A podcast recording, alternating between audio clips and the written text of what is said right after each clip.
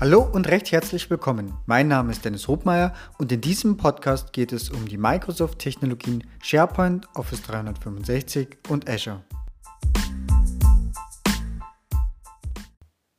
Das heute ist eine Bonusfolge und zwar gibt es was zu gewinnen. Passend zum Sommer gibt es vier Stunden Beratungsleistung durch mich zu gewinnen. Ähm, auch als Aktion, also ne, das Ganze wird natürlich freundlicherweise gesponsert von der Insight und dient gleicherweise auch als Kennenlernen-Option. Äh, aber die äh, vier Stunden können nach Belieben verwendet werden für Office 365 oder Azure. Ich werde jetzt dann gleich mal ein paar Beispiele dazu sagen, äh, für die man es verwenden kann. Ähm, grundsätzlich ist mal so, ne, für die Teilnahme darf jeder teilnehmen. Die, den Link werde ich entsprechend in den Show Notes einfügen und ja, was sind die Bedingungen? Also Einsendeschluss ist der 31.8., das heißt bis Ende des Monats und Umsetzung muss dann im September erfolgen.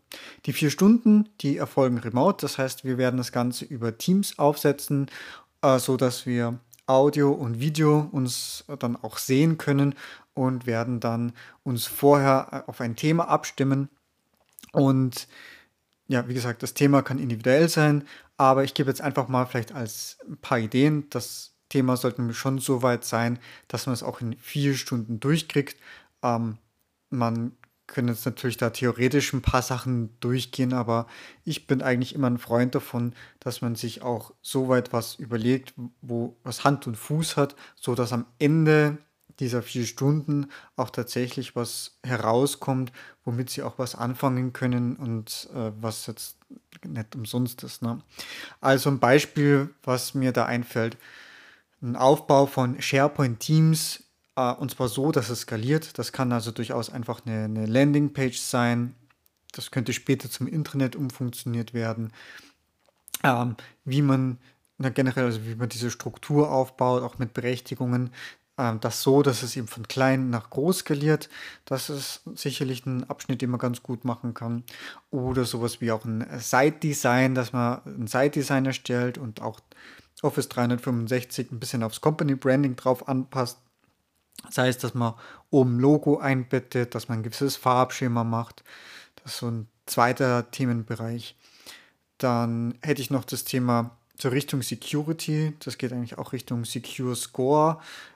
Ähm, und definitiv auch Multifaktor-Authentifizierung, also wirklich mal auch absichern vom Office 365 Tenant, zumindest mal für die Administrator-Accounts. Dann ist das aber schon mal ein ganzes Stückchen sicherer. Dann können wir noch auf die Themen externe Zusammenarbeit eingehen und alles, was so, so um Sharing-Settings äh, geht, das geht vielleicht auch ein bisschen Hand in Hand auch mit der SharePoint-Struktur. Ne? Da gibt es gewisse Überschneidungen, dass man auch erstmal die Grundlagen braucht, wie baue ich denn den SharePoint und Teams auf, immer natürlich auch, ne, auch so mit Berechtigung im Hinterkopf, nicht nur die eigenen internen Berechtigungen, sondern auch ne, das Thema mit externem Teilen.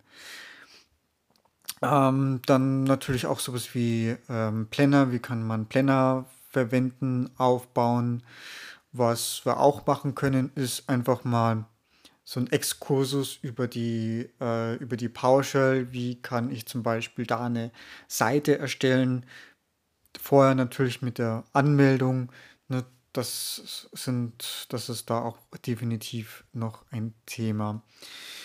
Äh, Hubsites nicht explizit erwähnt, aber eigentlich indirekt über die äh, SharePoint Teams Struktur hätte ich das irgendwo als Teil mit drinnen gesehen. Genau, das sind jetzt eigentlich mal so ein paar Themen, die mir definitiv für Office 365 einfallen. Natürlich äh, bin ich auch gerne für Feedback offen oder auch für Fragen, ne, ob dies und jenes geht. Einfach direkt bitte äh, stellen und antworten. Die, der andere Teilbereich ist natürlich Azure, äh, die Microsoft Cloud überhaupt. Das heißt, was könnte man da äh, uns anfassen? Also da würde ich sagen, jetzt sind wir eher im Azure Infrastrukturbereich unterwegs und gerne etwas von virtuellen Maschinen bereitstellen. Und damit haben wir dann eh automatisch mit mehreren Sachen zu tun, auch Storage-Accounts, Netzwerken. Ähm, wir können auch generell einfach mal einen Tenant einrichten, Tenant Subscription, zumindest als Test-Subscription, ähm, so dass man mal ein Gefühl dafür bekommt und sich da drin bewegen kann. Äh, Wenn es natürlich ein bisschen fortgeschritten geht, können wir uns dann natürlich auch gerne einen, einen Dienst rausgreifen. Na, also da vielleicht vorher wirklich abstimmen, weil es sind 270 Dienste, die da drinnen stehen oder die verfügbar sind. Die Zahl ist wahrscheinlich auch schon wieder alt. Ähm, also wie gesagt, alles eher den Fokus auf alles, was Infrastruktur ist, das heißt Apps, Services, also Webseiten bereitstellen, ähm, gerne auch mit Skalierung, Scale-out etc. Äh, vielleicht auch noch Datenbanken, ne? wie kann man auch so eine Datenbank ähm, bereitstellen, übernehmen, wie spreche ich die an, wie kann ich mich mit dem SQL Management Studio drauf verbinden, wie könnte Migrationsszenario aussehen. Auch gerne, was wir machen können, ist äh, mal einen Blick und ja, vielleicht mal eine, eine Diskussion, welche Workloads gibt es denn on-premises und wie kann ich die denn eigentlich wirklich effektiv auf Azure konvertieren? Und damit meine ich jetzt nicht wirklich nur eine VM verschieben von eigenem Rechenzentrum nach Azure, sondern wirklich, was ich, wenn es jetzt eine Webseite ist, in einen App-Service bereitzustellen und nicht mehr in einer VM. Ja, das sind so ein paar Ideen.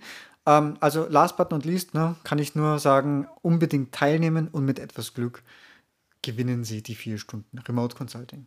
Danke, tschüss. So, das war's schon wieder. Vielen Dank fürs Zuhören und ich hoffe, dass auch in dieser Folge wieder etwas Neues für dich dabei war und du etwas lernen konntest. Wenn du Feedback hast, freue ich mich ganz besonders und du kannst es mir über die verschiedenen Kanäle mitteilen. Wenn euch dieser Podcast gefällt, ist meine größte Belohnung und Motivation eine 5-Sterne-Bewertung bei iTunes. Ich danke euch und bis bald. Tschüss!